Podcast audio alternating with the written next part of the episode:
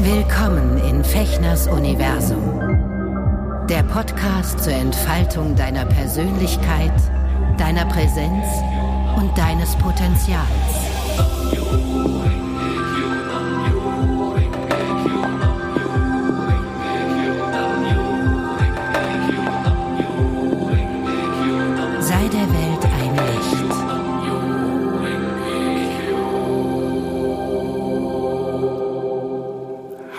Ihr Lieben, herzlich willkommen zu einer neuen Folge von Eka Schuschin im Herzen der Menschen Freude bereiten, hier in meinem Podcast-Universum. Ich grüße dich. Ich heiße Sven. Schön, dass du wieder hier bist. Ähm, heute ist es hier sehr, sehr stürmisch. Also das heißt, wenn so im Hintergrund so ein paar, so ein paar Störgeräusche sind, das klappert hier. Wir sind ja unterm Dach und ähm, es ist sehr, sehr heimelig. Es ist sehr schön. Ich bin sehr froh, dass wir hier es warm und nicht zugig haben. Ähm, ja, nur als Info. Hier randaliert niemand im Hintergrund. Das ist der Wind, das himmlische Kind. Ihr Lieben, ich möchte euch teilhaben lassen an einem Prozess, der seit einiger Zeit bei mir innerlich äh, vorgeht und ähm, der mich doch äh, wachgerüttelt hat.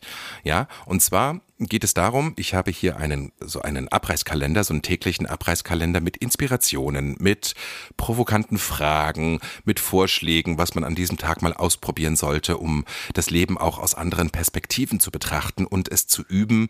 Mh, mm, ja, out of the zone, out of the comfort, comfort zone äh, mal zu gucken und das Leben integral zu betrachten. Und da tauchte neulich, äh, vor einigen Wochen, die Frage auf, kann sich das Universum auf dich verlassen? Ja, und damit hatte es mich, weil, äh, ja, ich muss ein bisschen ausholen. Mm, ich gebe es zu, als ich vor 25 Jahren angefangen habe, das Lotus Sutra zu praktizieren, ähm, hatte ich ähm, relativ schnell so einen missionarischen Eifer entwickelt, der auch teilweise eben von der Gemeinschaft bei der ich damals äh, mich dann angeschlossen habe, nämlich der, der Sokagakai, auch sehr gefördert wurde und sozusagen fast auch natürlich nicht direkt, aber indirekt ähm, gefordert wurde als eine Frage der Ehre, nämlich sich einzusetzen, das Lotus Sutra zu verbreiten. Ja, mm.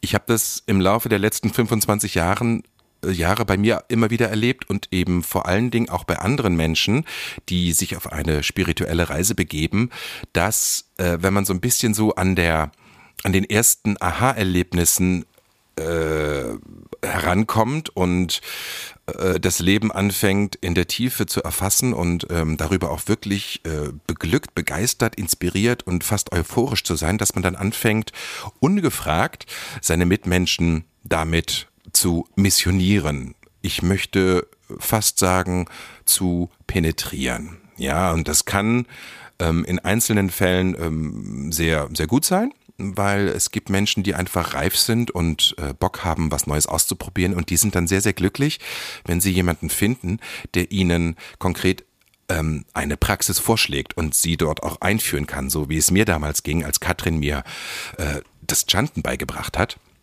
Aber viele sind auch sehr, sehr mh, mm, abgeschreckt und das nervt auch. Also Heute, wenn ich mir das angucke und das mitkriege, wenn jemand, äh, wenn sich jemand mit mir unterhält und gerade vor einem halben Jahr angefangen hat, ähm, Zugang, einen Kontakt zur spirituellen Ebene zu knüpfen, dann ähm, merke ich auch selber, oh, Alter, okay, jetzt ist der Moment gekommen, Nachsicht und Geduld zu üben, weil ich sehe mich, wie ich vor 25 oder 20 oder auch noch vor 15 oder 10 Jahren drauf war.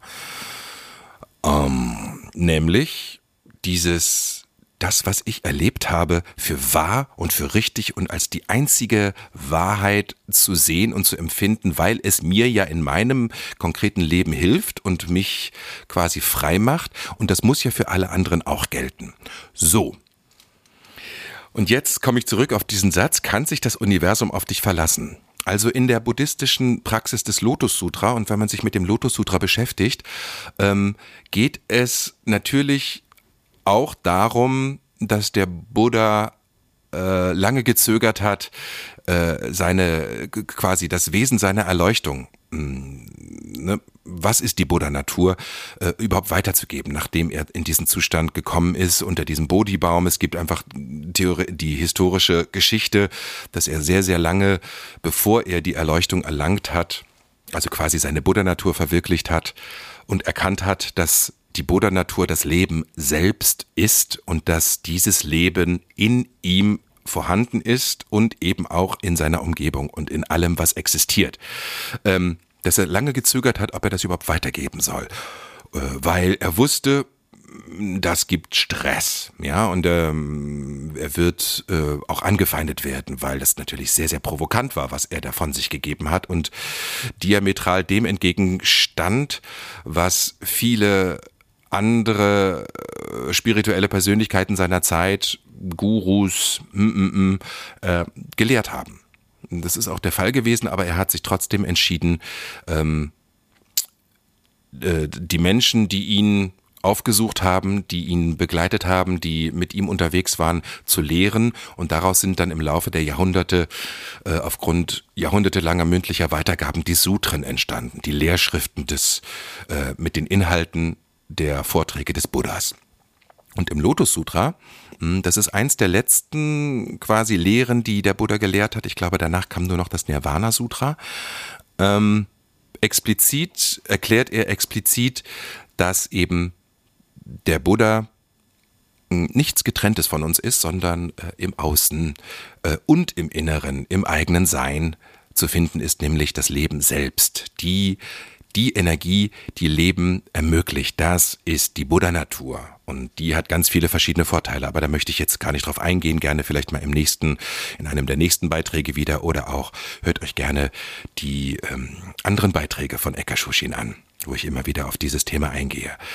Ähm, und dann, als er also dieses Lotus Sutra ist ja aufgeteilt in 27, 28 Kapitel und ähm, irgendwann, nachdem er diese, diese bahnbrechende, ähm, revolutionäre Wahrheit über das Wesen der Buddha-Natur dort verkündet hat, auf diesem Berg, wo er, wo die Schüler um ihn versammelt waren, da passiert ganz viel. Es ist ein ganz irrer, ähm, irre Geschichte im Lotus Sutra. Falls euch das interessiert, ich habe bei YouTube angefangen, ähm, ein Buch vorzulesen von Thich Nhat Hanh nämlich die Weisheit des Lotus Sutra, wo äh, er ganz wunderbar äh, quasi mit uns gemeinsam durch das Lotus Sutra geht und erklärt, was in den einzelnen Kapiteln passiert. Das ist wirklich mindblowing und macht mega Spaß, weil es eine Welt ist, die ja also die ich vorher mir nicht ausmalen konnte, dass schon vor ja Jahrhunderte vor Christus solche solche ähm, Epen in der Welt existierten und ähm, quasi weitergegeben wurden. Mhm.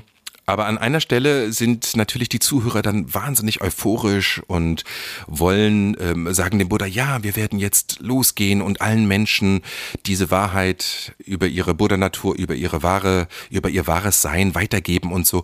Und der Buddha sagt an, äh, an dieser Stelle dann, wunderbar, das könnt ihr gerne machen, aber ähm, dafür habe, äh, sind die Bodhisattvas aus der Erde da und in diesem Moment erscheinen unzählige äh, Wesen, Seelen auf der Erde und kommen sozusagen aus der Erde und ähm, erneuern ihren Schwur, die Essenz des, des Buddhismus, nämlich äh, die, das Lotus Sutra ähm, unter den Menschen hier auf diesem Planeten weiterzugeben und zu vermitteln. So. Und so habe ich das ähm, damals auch kennengelernt und habe äh, das immer so verstanden, dass das sozusagen so eine Armee von, von äh, ja, fast sowas wie, wie, wie Kämpfern ist, die äh, gegen die Unwissenheit und gegen die, äh, ja, die Illusionen, in denen die Menschen verstrickt sind und deswegen leiden, dass sie dagegen kämpfen und das Lotus Sutra sozusagen verbreiten und es, ähm, in dieser buddhistischen Gemeinschaft, wo ich war, hieß es dann immer, ähm, wir sollten Shakobuku machen. Shakobuku ist ein japanischer Begriff, der wirklich äh, martialisch übersetzt ist, nämlich den Willen brechen, ähm, was so nicht gelehrt wurde, aber trotzdem wurde dieser Begriff immer benutzt. Ja, mach Shakobuku und je mehr Shakobuku du machst, desto mehr Wohltaten wirst du ansammeln. Und ähm, ich habe im Lauf der vielen Jahre, wo ich dort sehr aktiv war, wo ich auch Verantwortung übernommen habe, gemerkt, dass es sehr, sehr vielen Menschen wahnsinnig Stress erzeugt, äh, diesen, dieses, ja, dieses missionarische äh, ähm, umzusetzen und äh, ja, quasi eine Frage der Ehre und der, der, der Dankbarkeit und des Respekts dem Lotus Sutra und dem Buddha gegenüber ist, ähm, jedem und jeder in der Umgebung, in der Familie und so vom Lotus Sutra zu erzählen oder sich in eine Kneipe zu setzen und einfach den Leuten zu sagen, du bist Buddha. Ja, obwohl die, ob, die, ob die das jetzt hören möchten oder nicht. Ähm, das hat zu sehr viel Stress geführt und leider auch vielen meiner Wegbegleiter die Freude und den Spaß und die Leichtigkeit an dieser Praxis vergällt, so dass sie irgendwann sogar aufgehört haben und auch teilweise wirklich Aversionen gegen das Chanten, ne, also gegen das Namyoho Rengekyo, Namyoho Rengekyo entwickelt haben und ich kenne Personen, die sagen, ich kann das nicht mehr aussprechen, obwohl sie das jahrelang praktiziert haben. Und das ist so wahnsinnig schade. Und ich habe lange geglaubt, ähm, oder das hat sich sozusagen tief in meine, in meine Unterbewusstsein eingeprägt, okay, ich ähm, kämpfe für eine Veränderung im, im Außen. Weil ich ja sozusagen ähm, die Lösung habe, äh, was natürlich totaler Quatsch ist. Also ich habe natürlich nur, wenn ich äh, eine Idee habe, wie man sein Leben glücklicher führen kann, eine Idee und eine Möglichkeit, ja, aber ich habe nicht zum Beispiel 30 Jahre Hinduismus praktiziert oder ähm, bin zum Islam konvertiert und habe 30 Jahre lang dort mich dem gewidmet oder ich war nie bei den Sophisten und ähm, kann es einfach nicht, also kann einfach nicht sagen, ob deren Weg nicht auch funktioniert. Und ich kenne Menschen, die eine ganz andere spirituelle Grundlage haben und einfach die wunderbarsten, erleuchtetsten Menschen sind, die ich mir überhaupt vorstellen kann. Aber ich habe sozusagen für mich diese innere Einstellung entwickelt, äh, ich kämpfe für das Gute, für eine Veränderung in der Welt und damit die Menschen um mich herum glücklich werden. Ähm, ich kann euch nur sagen, läuft, läuft richtig gut, weil das führt ähm, in einzelnen Fällen dazu, dass ja natürlich auch Menschen angefangen haben, durch mich diese Praxis auszuprobieren und, und ähm, auch dabei zu bleiben und das in ihr Leben zu integrieren. Aber diese Einstellung bedeutet ja, dass ich eigentlich im Prinzip mich trenne von dem, von meinem Außen, von meiner Umgebung, von meinen Mitmenschen, weil ich mich erhöhe, ähm, dass ich, äh, dass etwas im Außen nicht in Ordnung ist, ja. Mal ganz davon abgesehen, dass trotzdem ich gechantet habe und auch heute noch das der Fall ist, dass bei mir auch in meinem Inneren ja nicht alles in Ordnung ist. Nur weil ich jetzt angefangen habe, Nam Yoho Rengekyo zu chanten. Das ist ja ein ewiger Prozess. Das ist ja nicht irgendwann hat man den Zustand der Erleuchtung. Das ist übrigens eine Illusion, die viele haben, die sich nur ganz oberflächlich mit dem Buddhismus beschäftigen. Und dann ähm, ne, rennt man nur noch irgendwie mega äh, durchge durchgechillt durch die Gegend und nichts kann einen mehr schocken. Ähm, die, diese Illusion ähm, ist leider Wäre schön, wenn das so wäre, aber so ist es leider nicht. Also es ist je, jeden Tag auf die spirituelle Übungsmatte gehen und sich neu entschließen, heute probiere ich es nochmal und zwei Schritte vor, einer zurück. Ich nenne das ja immer dieses fröhliche Voranscheitern. Ja, so, und dann habe ich irgendwann vor Jahren mal eine Karte gefunden, irgendwo in so einem, ne, in, in, in einer Kneipe, wo es dann diese Karten gibt, diese Umsonstkarten. Und da stand, du kannst sie retten. Ja, habe ich mir hier ganz groß hingehängt und ja, ich bin äh, ein friedvoller Krieger und ich rette die Welt und äh, Also, ich will das abkürzen, ihr, ihr kriegt den Punkt.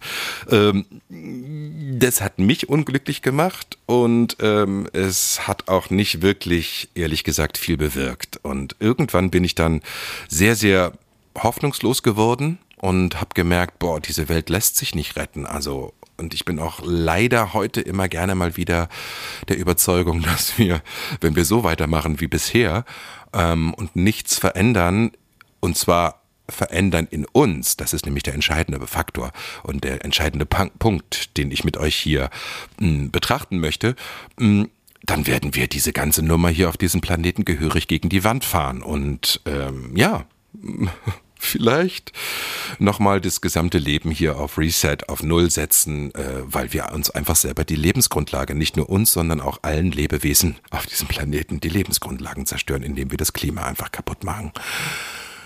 So. Und als ich jetzt vor einigen Wochen auf diesem Abreißkalender diese Frage gelesen habe, kann sich das Universum auf dich verlassen?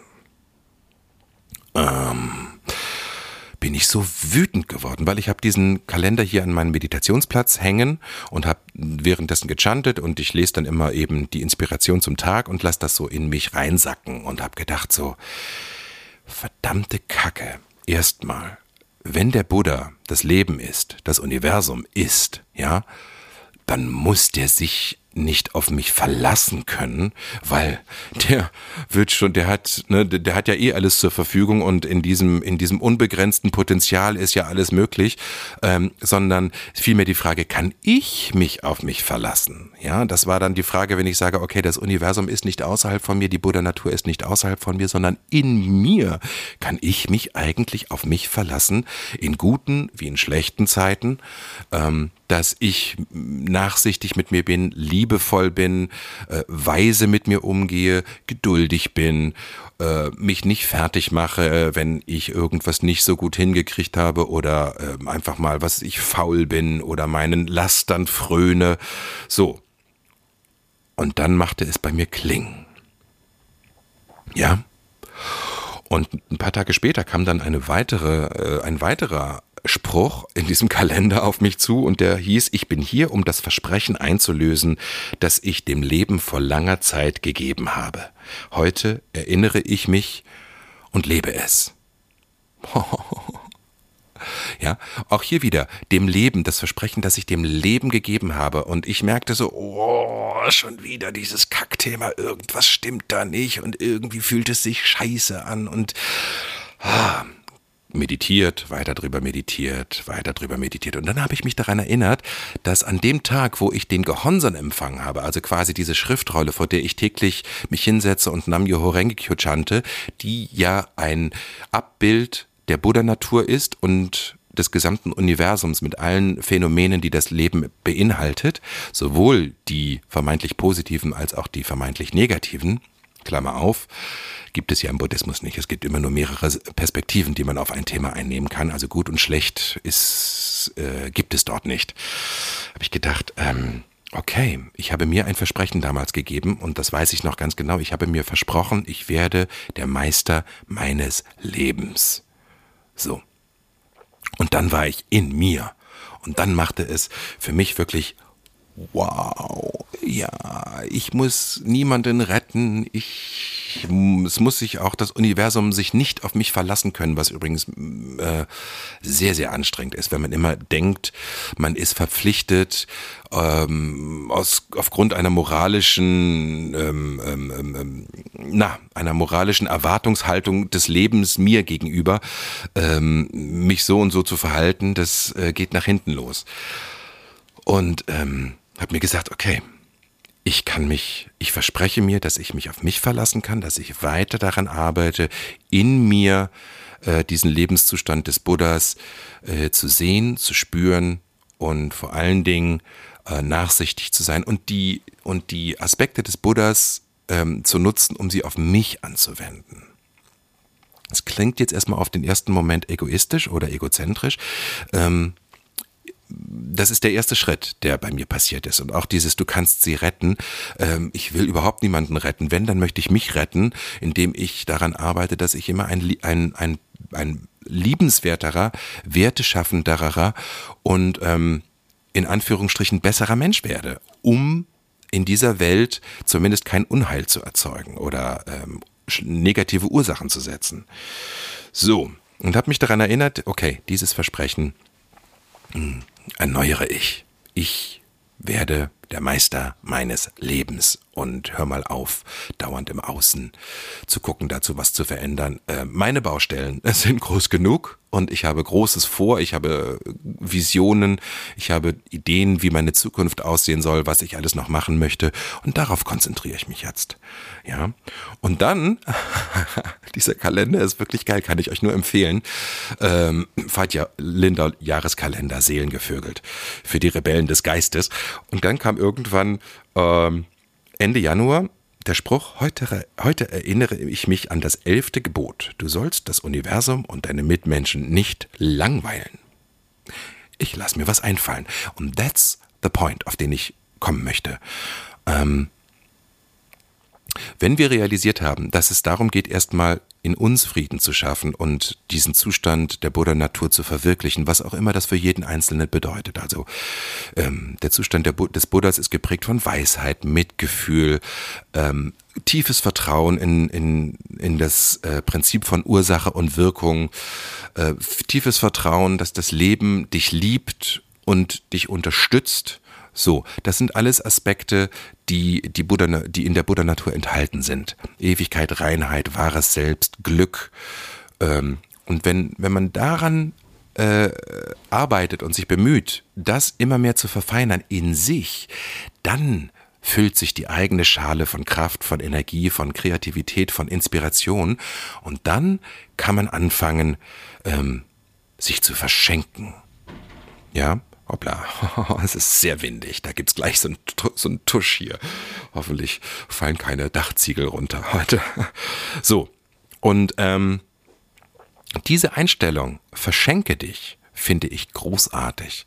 Und ähm, das macht viel mehr Spaß, rauszugehen und zu überlegen, okay, was kann ich heute tun, um meine Mitmenschen ähm, zu beglücken, eine kleine Freude zu machen, aufmerksam zu sein, ähm, anzulächeln, äh, nachsichtig zu sein und eben nicht rumzumeckern, weil dir jemand die Vorfahrt abschneidet oder ähm, ähm, dich anrempelt in der U-Bahn, sondern bei mir zu bleiben und zu sagen, okay, hm, diese Person hat vielleicht gerade einen schlechten Tag oder ist schon eine Viertelstunde zu spät, weil das Kind ne, irgendwie nicht rechtzeitig zur, in den Kindergarten wollte und so. Und äh, es nicht auf mich zu beziehen, sondern bei mir zu bleiben, achtsam zu bleiben, dass es mir gut geht und alles ähm, daran zu setzen, an dem Tag mich zu verschenken. Und das ist ein großer Unterschied zu ähm, ich rette die Welt oder ja, das Universum kann sich auf mich verlassen. Das ist nämlich wahnsinnig aggressiv, wenn man genau drüber nachdenkt, so in die Welt zu gehen, anstatt zu sagen, ähm, ich verschenke mich. Und seien es noch so kleine Geschenke, liebevoll sein, jemandem ein Kompliment machen, ähm, einen Blumenstrauß zu verschenken, eine Karte zu schicken, ähm, jemand, ne, jemanden anzurufen, wo man weiß, okay, die Person ist gerade krank oder der geht's nicht gut, äh, in Kontakt bleiben. Und das, glaube ich, wird dazu führen, dass wir diese Welt zu einem besseren Ort machen. Zu einem friedvollen, friedvolleren Ort, wo der Buddha, nämlich das Leben selbst, sich entfalten kann und wir eine Transformation, und zwar alle miteinander machen, indem wir bei uns bleiben und wenn wir ähm, angefüllt sind, uns überfließen lassen und verschenken. Ja. Das wollte ich heute mit euch teilen und ich hoffe, es ist klar geworden, was ich, ähm, ja, was mir auf dem Herzen lag. Ich freue mich sehr über eure Reaktionen und eure Gedanken zu diesem Thema und möchte euch nochmal, nochmal an euch appellieren, ähm, diese Welt da draußen, ähm, ist nicht der Ort, wo wir uns, wo wir eine Veränderung herbeiführen, sondern immer erst, es geht von uns aus, von unserem Inneren, wenn wir liebevoll, friedlich, verbindend, wertschätzend, respektvoll miteinander, mit, mit uns umgehen, dann äh, überträgt sich das quasi automatisch auf unsere Umgebung, und zwar im kleinsten Kreise. Und wenn wir dann die Möglichkeiten haben, Einfluss zu nehmen, durch, was weiß ich, wenn, ne, wir übernehmen ein Ehrenamt, ein politisches Amt. Wir sind als Künstler, haben die Möglichkeit, plötzlich viele Menschen zu erreichen. Ähm, dann macht es einem selber Spaß und es kommt wirklich bei unseren Mitmenschen an, was wir sagen wollen. Aber ähm, das geht nie, indem wir über das Außen gehen und dort kämpfen und was verändern oder Kosen Rufu machen, Weltfrieden verwirklichen. Der Weltfrieden beginnt in jedem Einzelnen von uns. So. Ja. Ihr Hübschen. Ich freue mich über Kommentare, über Anmerkungen. Danke für die Feedbacks, die immer mal wieder bei mir eintrudeln, über die verschiedenen Beiträge, äh, die wir machen, die ich mache. Ähm, ja, schaltet auch beim nächsten Mal wieder ein und empfehlt meinen Podcast gerne weiter. Hinterlasst auch gerne eine Bewertung, falls ihr es bei Spotify oder sonst wo hört. Ich freue mich sehr darüber und äh, wünsche euch alles, alles Liebe. Bis zum nächsten Mal wieder. Euer Sven. Ciao.